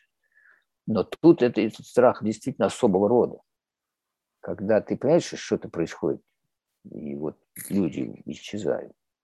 Так, опять же, если ты крестьянин или рабочий, то это гораздо меньше, меньше было заметно. Опять же, если не говорить о раскулачивании. Но раскулачивание было Хотя тоже во многом очень странная вещь. Но, по крайней мере, понятно. Приходили большевики, там приезжали так называемые 25-тысячники, какие-то комсомольцы, активисты. Ну и понятно, в принципе, чего они хотели. Не в частности, потому что они сами не знали, чего они хотели. Там артель, органкоммуна, что это вообще делают там и как. И сколько отнимать, это можно лошадь иметь нельзя, там это это само собой было все странно и непонятно. Но, по крайней мере, общий принцип. Ну вот они против богатых, они против землевладения, они против собственности. Там, ну хоть что-то понятно. А, То есть как бы это еще была часть их борьбы с их врагами. Ну вот поначалу там с буржуями, капиталистами, дворянами, чиновниками воевали. А тут пришла очередь кулаков, так называемых. Уже кого в них записывать, другой. Ну, враги. Тут действительно непонятно. Собственно, вот почему этот исчез, за что. Сами эти люди в доме правительства, они же не знали, что вот исчез такой-то из там 114 квартир. Они же не знали, например, что его строили теории, а вот он был такой-то оппозиции, или вот он, а потом теперь мы можем посмотреть, а его арестовали просто за то, что он поляк, mm. например. То есть совершенно не та причина, они себе там навыдумывали что-то, и потом этого боялись. Мне дети рассказывали, что вот мой отец там против Сталина что-то говорил, а потом ты смотришь на документы, он просто жертва массовой операции по изъятию потенциальных э, немецких шпионов.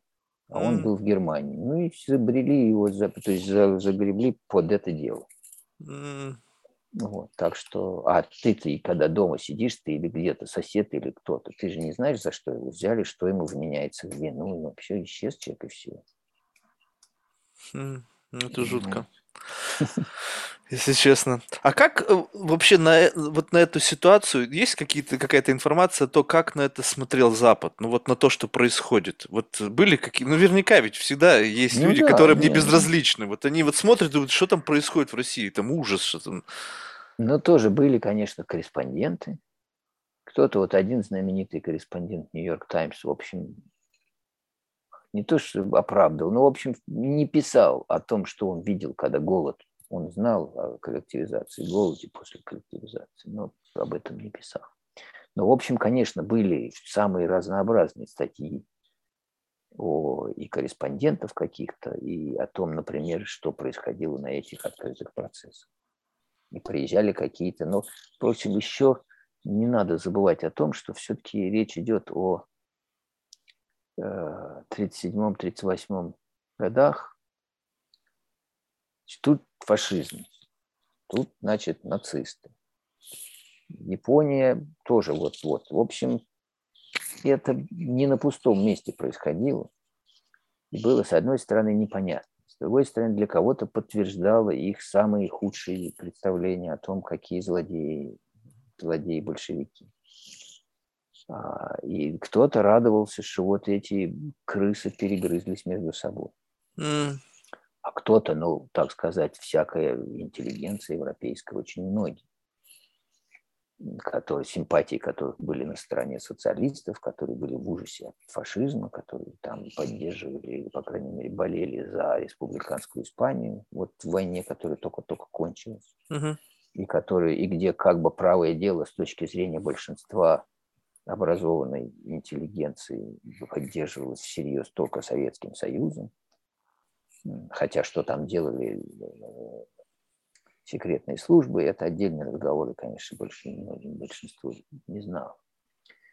Но, в общем, это сложный был контекст, и поэтому многие не хотели об этом знать, не хотели верить, или просто верили, что вот там приезжал писатель Фихтвангер из Германии, очень популярный тогда в Европе, невероятно популярный в Советском Союзе. Сам еврей при этом антифашист, симпатизирует коммунистам, ну, он смотрит на этот процесс, диву дается, но в общем исходит из того, что, ну, наверное, действительно, ну, что, наверное, они кто-то кого-то предал. А может быть, что эти показательные процессы, они были отрежиссированы, но специально для того, чтобы как бы пропагандировать образ врага, давайте что-то покажем, какие-то найдем кейсы, где можно прям проиллюстрировать вот эту вот связь, какую-то там, не знаю, какую-то там подковерные игры, и таким образом мы как бы экстраполируем вот этот вот как бы гнев на всю остальную часть. Ну, в общем, они на то были и показательные, что они были по сценарию устроены. Конечно, их специально показывали, специально э, они готовились, готовились тексты. Сталин сам редактировал какие-то, например, заключительные слова э, этих обвиняемых. Нет, лишь это был театр. А.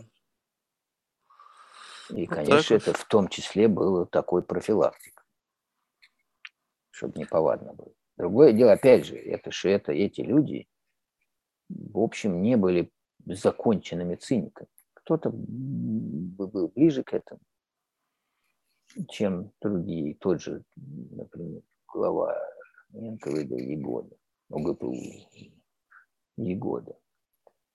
А, но все равно даже он, даже они, в общем, не были полными циниками. Они после, особенно после убийства Кирова, они действительно страшно боялись измены. Все исходили из того, что грядет страшная, страшная катастрофическая война, а, и что перед этой войной надо, надо убедиться в том, что еще ряды чисты, пятой колонны нет и так далее.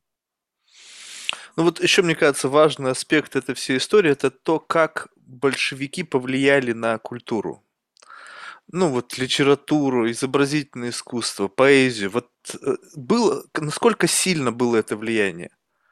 Ну, огромное было влияние. Это не то, что даже просто большевики, это сама революция повлияла. Да, это же какое огромное, это поскольку вот то, о чем мы говорили – ощущение конца старого мира и начала нового. Это, соответственно, дает невероятный импульс самым разным новаторским течениям. Да, если вокруг создается новый мир, надо и смотреть на мир по-другому, и репрезентировать его, изображать его по-другому. И возникают вот эти все течения, о которых ваши слушатели знают наверняка по 20-е годы литературные, и в живописи, и вот в архитектуре, какие-то фантазии, какие-то эксперименты невероятные с формой, и со звуком, а, с изображением, а, цветом, линией, как угодно. Вообще мир как устроен и, и к чему он идет. Это, конечно, революция произвела на свет невероятное количество всякого экспериментаторства. То есть это начинается еще до вот мира, о котором я говорил, когда ты ощущаешь, что все гибнет. Это тоже приводит как к экспериментам социальным и к новому появлению новой веры, новых сект, новых культов и так далее. И тут, ну и потом большевики уже непосредственно своей политикой. Когда вот это вот больше интересно. Тут смена парадигмы исторической понятна, она всегда вызывает какой-то взрыв да. и в умах, и людей творческих. Но вот именно как они это отрежиссировали, там, с точки зрения цензуры, как бы проведения красных линий и так далее. Ну, это было очень серьезно дело. Специальные были институты, организации, агентства, люди, кураторы, цензоры, которые этим занимались. Компании проводились, инициативы какие-то какие-то принимались, а, позиция их менялась с годами. Да? Это же поначалу как-то казалось, что большевики – это авангард, а потом старые большевики вроде Ленина не любили и не понимали авангард. И потом, э, наконец, вот как бы постарели большевики, осели их семьи, и постарела культура, пошел, пошло движение в сторону большей монументальности, традиционности, историзма и так далее. Стали дома другие строить, картины другие рисовать, так сказать, и так далее. Ну а потом кончает Сталин еще, да, после войны вот строит эти сталинские высотки. Огромные монументальные здания, Кутузовский проспект там, а потом Хрущев приходит, это тоже большевики, но уже другая жизнь. Говорит, ну зачем нам деньги тратить на эти э, излишества? Давайте лучше поселим. Тоже часть как бы революционной идеологии, но другая часть. Не символического величия новой там столицы рабочих и крестьян, а эмансипаторная, так сказать. Ну давайте, вот Хрущев говорил, забудем эту глупость эту с излишествами и высотками – а будем строить панельные дома, чтобы семьи переезжали из коммуналок в отдельные квартиры. Ну и пошла новая эпоха началась, и новая эстетика, да, и новая литература, и живопись, и отчасти возврат к модернизму. Вот это немножечко как-то грустно. Я читал книжку про про Вену. И, значит, один из архитекторов таких, который строил там ну, такие монументальные произведения, э, возводил здания, ну, безумно красивые. На, уже на, в, в поздние годы своего, своей карьеры, когда вот уже, ну, то есть он уже был, условно, можно сказать, последние его проекты, показывают фотографии его зданий, такие скучные квадратные коробки с маленькими окнами, и он про себя сам говорит, что вот оно, вот к чему я всю жизнь шел. Я и думаю, блин, как так? Вот посмотреть там на здание там какой-то, по-моему, библиотеки или музея. Я смотрю, ну просто, ну, глаз радуется. Просто думаешь, как да. можно говорить о том, что вот квинтэссенция всего твоего жизненного пути заключается в этой коробке с прямыми простыми формами? Что-то в голове не срабатывало. Ну как? Это, это странно. отчасти все-таки имейте в виду, что у вас определенное эстетическое чувство. Да-да-да, да, но это да, но согласитесь, вот ну вот вы вот поедете смотреть куда? Вот в большей степени поедете на какой-нибудь Екатерининский дворец смотреть, либо просто на какую-то хрущевку. Ну то есть вот... Ну понятно, да, это-то понятно, но другое дело, что кто-то бы вам сказал, что дома строят не для того, чтобы на них потомки смотреть, а для того, чтобы в них люди жили и так далее. Я согласен с вами, Баба, я вот был в. Вы где живете? Я сейчас в Нью-Йорке живу. А, а, то есть у вас очень рано, да, когда вы начали Ночь, в 4 утра. Ой, страшное дело. А, но я вот был в Берлине пару недель назад. И это, конечно, поражает воображение уродства большинства зданий послевоенных. Они все коробки. Угу. Все коробки, в них а, оконцы тоже коробочки. Не, не, коробка побольше, коробка поменьше. Коробка квадратная, коробка прямоугольная. Там mm. немножко ромбик предел, но в целом, конечно, очень тоскливо. А, и, конечно, мне тоже приятнее гулять. Вот я сейчас в Риге. Гуляешь, тут э, модерн кругом. Приятно на фасады смотреть. Совсем mm. другое настроение. А, так что нет, конечно. Но с другой стороны, я очень хорошо помню, как мне было там, не знаю, лет 12 или 13, наверное, когда мы с родителями переехали из коммунальной квартиры в первую нашу отдельную квартиру в, Хрущев, в Хрущевке. И какое это было счастье. У меня своя комната была, я плакаты на стены вешал. И слушал, громко слушал э, Петлов и Роллингов. И это как-то замечательно было. Но счастье было связано ведь с другим, просто что у вас появился как бы островок такой какой-то privacy, вот не, не связан с архитектурой. Вот если бы вы то же самое переехали в какой-нибудь дом, где архитектурная как бы значимость больше была, это бы только дополнило это ощущение. Конечно, конечно, нет, безусловно. Просто я действительно о некоторых приоритетах говорю, что а, когда ты... Понятно, никто не считал эти хрущевки красивыми. Mm и, и, и, или там добротными. Никто не исходил из того, что они долговечны. Там весь этот квартал, вот, в который я въехал там в 68-м каком-то году, сейчас уничтожен, там построили новые коробки, гораздо более основательные, гораздо выше. А, но просто действительно, если говорить о некоторых приоритетах, то тогда радость от того, что ты переехал в отдельную квартиру – была гораздо более значимой, чем, может быть, некоторые разочарования от того, что там бесчисленное количество совершенно идентичных домов. И я помню, как я первый день в новой школе, в шестом классе, как я не мог найти дорогу домой, потому что все здания одинаковые. И они как спичные коробки высыпаны из мешка, как-то непонятно, как расставлены, как чего найти. Но это недолго продолжается. А не кажется, что с мыслью то же самое произошло? Ну, помните, был какой-то... Вот если взять и просто глупо, может быть, в моей голове только что родилось, попытаться связать архитектуру и мысль. Когда ты смотришь там на барокко, классицизм, такая мысль витиеватая, какая-то красивая, и потом бам, и вот все обрубили, и вот маршак. Либо там, не знаю, кто-то, вот Некрасов, с такими какими-то речевками, вот такими же прямыми и острыми, как эти дома. Ну, можно так, конечно, сказать. Хотя эти коробки, например, а, и эта стерильность, и прямые углы, это совпадает все-таки с эпохой модернизма и очень живой мысли. Другое дело, что мысли это приводит вас в здание, которое нам сейчас с вами не нравится. Mm. Но это нельзя сказать, что это...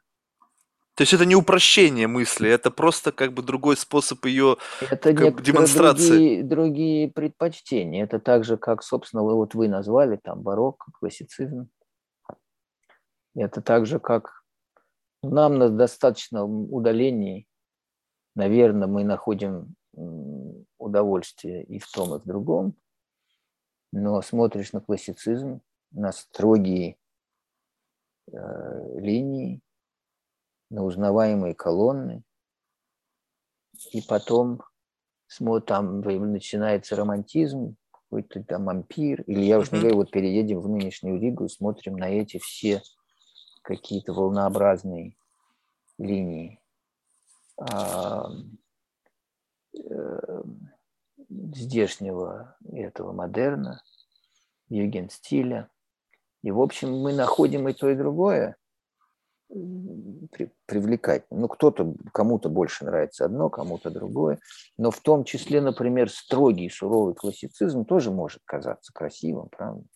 Так же, как классицистические произведения пьесы по-прежнему могут вызывать наслаждение, при том, что они очень строго организованы, в очень жестких рамках, в очень жесткие рамки встроены и так далее. Но как, это именно выглядит классно, когда это вплетено во все многообразие. То есть представьте себе, что вот вы идете, тут один, одна коробочка, рядом другое здание, третье, и за счет вот этого разнообразия возникает какая-то новая красота. А теперь представить, что все везде было бы одинаково вот это, вот как бы, а в тот момент такое ощущение, что как раз-таки построение было, вот как бы идея была, давайте мы везде вот все уравняем, mm-hmm. сделаем везде все одинаковым, все мысли чуть-чуть там отрежиссируем, у нас там есть редакторские коллеги, цензоры, мы сейчас настройку на эквалайзере сделаем, и все будет mm-hmm. везде в едином порыве звучать.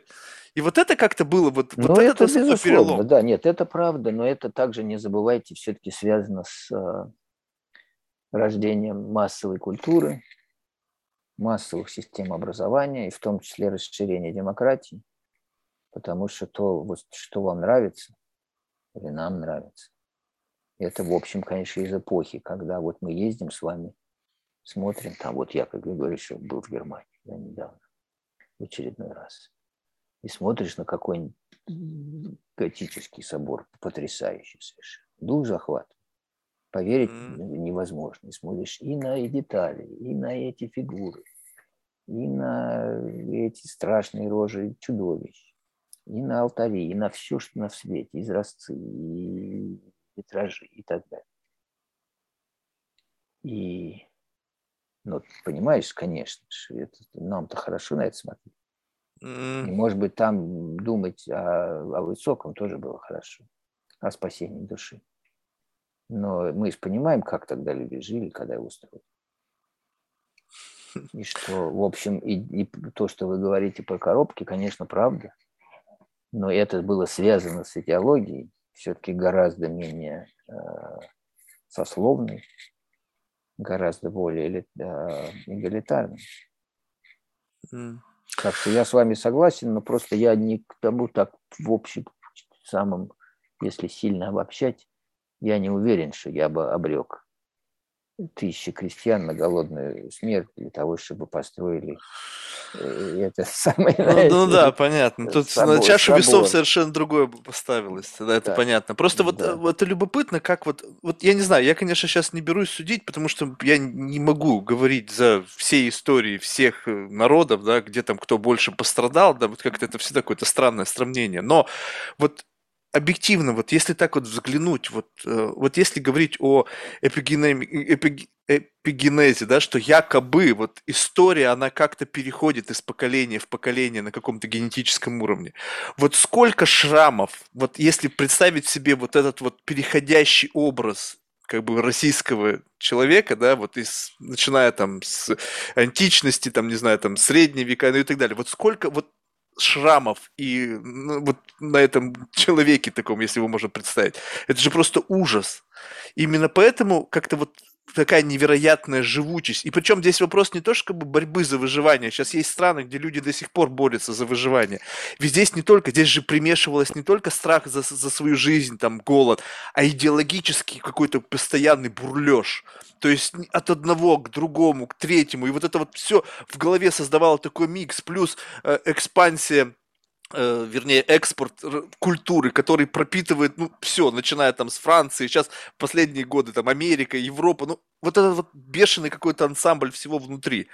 Вот если вот представить себе вот такого человека, то вот насколько сильно мы другие вообще в принципе? Вот если так мы, посмотреть... Мы в смысле кто? Ну вот как, вот как вот этот некий портрет, вот этот вот со многими шрамами, вот пережитым всего остального, вот такой какой-то. Подожди, я не, извините, я не понимаю, вы имеете в виду российского человека? Да-да-да, российского человека. Нет, ну это все, и как бы представить себе, что это все единое. То есть мы говорим о том, что генетически что-то по чуть-чуть передается. То есть э, не только история нам говорит о том, что это было. Можно сказать, что и часть вот этого большевика живет сейчас во мне какой-то там, как, как доля неандертальца. Ну, я да, не вот думаю, честно сказать, я не думаю, что часть большевика того живет в вас. Я думаю, что это вот этот дух, о котором я говорил, скорее живет в людях, которые в Нью-Йорке сейчас выступают за слом каких-то памятников, за изменение там системы образования и так далее. Но что, конечно же, что э, мы не можем себе представить жизнь без, там, мы, иначе говоря, люди, которые произошли из российской истории 20 века, конечно, у нас, как у всех людей, некоторый опыт. Причем действительно у нас опыт очень специфический. А, потому что мало какие части света если понимать Россию широко. Ну, там, в общем, про Центральную Европу можно сказать примерно то же самое, что в смысле, как, через какое количество потрясений прошли наши, ну, мы с вами разных поколений, если говорить обо мне, прошли э, мои, мои родители и бабушки. Да, бабушки мои родились, дедушки родились, в общем, в самом начале в одном случае в конце 19 в самом начале 20 века. И вот прожили поразительные совершенно жизни с точки зрения того, что при них случилось. Да, сломалось. Uh-huh, А если смотреть на поколение семьи, там на два поколения, скажем, то вот а, да, не вникая, там у меня родители из очень разных, очень разных миров. Но и тот, и другой прошли через невероятные потрясения именно как члены своих семей. Как-то разрушился совсем старый мир. Вот в моем случае там мать была еврейской семьи, там свои коммунисты, иммиграция в Аргентину, переезд в Советский Союз для строительства социализма, братья и сестры в это время кто в Палестине, кто в Польше, кто погибает пора, потом потом, потом, а с отцовской стороны там дворяне, землевладельцы, помещики, белые, кончается тоже, мир рушится, все, как большинство семьи в, в эмиграции. Кто в Аргентине, кто в, во Франции там. И все, соответственно, и потом и мои родители доживают до краха той империи, которая сменила предыдущую.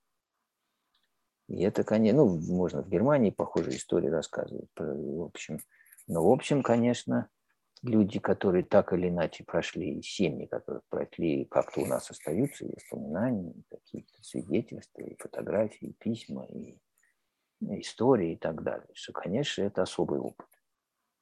И, кстати, поэтому мне кажется, что людей моего поколения, и я так подозреваю вашего тоже, что среди них потенциальных большевиков пока, по крайней мере, чуть поменьше чем, может быть, у других, просто потому что накопилась некоторая, так сказать, усталость от, от революции. То есть, ну, это очень сильно обобщение, есть всякие разные. Но, в общем, если смотреть на сегодняшнюю Россию, насколько я могу судить, тоже как вы, я живу не, не в России, то, а, в общем, есть ощущение, что там как-то запало меньше. Устали, на самом деле, ведь ну, устали ну, от всего угодно. от этого. Да, если угодно. И ну и не, да, и в общем как-то скептицизма побольше. И иронии, может быть, побольше, хотя сейчас это меняется. Но это действительно как-то потом будет меняться, и уже, ну, как у кого, дети уже принадлежат немножко другой культуре, тем более, если они растут не в России. Это уже совсем другое. Ж, Юрий, было очень интересно. Это, знаете, как бы, это немножко другая вещь. Это не то же самое, что как бы вспомнить там историю в институте там или еще что-то. Это тут немножечко как-то, мне кажется, когда вы писали эту книгу там и вообще, в принципе, все ваши книги, это же такая очень глубинная работа, плюс есть связи, есть история семьи, которая прожила, прошла через это. В любом случае в эти в это исследование вплетается какой-то очень серьезный эмоциональный подтекст. То есть это какой-то момент написания, все равно какое-то переживание, потому что есть эти линки, есть это понимание того, как это было. Поэтому вот это вот такая беседа, она позволяет такое, знаете, сделать как вот некое путешествие. Вот просто попытаться максимально как-то себя настроить на такой какой-то mindset, чтобы вот просто вот оказаться в этом здании, ощутить его стены, вот эту энергию, вот эту там внутреннюю кухню. Не знаю, у меня не совсем получилось, но как бы потому что не так просто сделать, потому что мало у меня вот этих данных, дата-поинтов, которые позволили бы мне эту всю картину рисовать. Но благодаря вам все равно вот такое ощущение, что где-то я, по крайней мере, рядом постоял, на это посмотрел. И это очень любопытно. Спасибо большое, было очень интересно. Вам спасибо. А в завершении мы всех наших гостей просим кого-нибудь рекомендовать в качестве потенциального гостя из числа людей, которых вы считаете интересными для себя по той или иной причине, и пока только из русскоязычной аудитории. Я знаете, кого порекомендовал бы? Терлудяна Георгий. Он mm профессор исторической социологии в NYU э, Абу-Даби. mm и он замечательно рассказывает, интересно, очень хороший ученый, очень живо рассказывает. Я думаю, что будет интересно. Супер. Спасибо большое. Ладно, вам спасибо. До свидания. До свидания. Ага.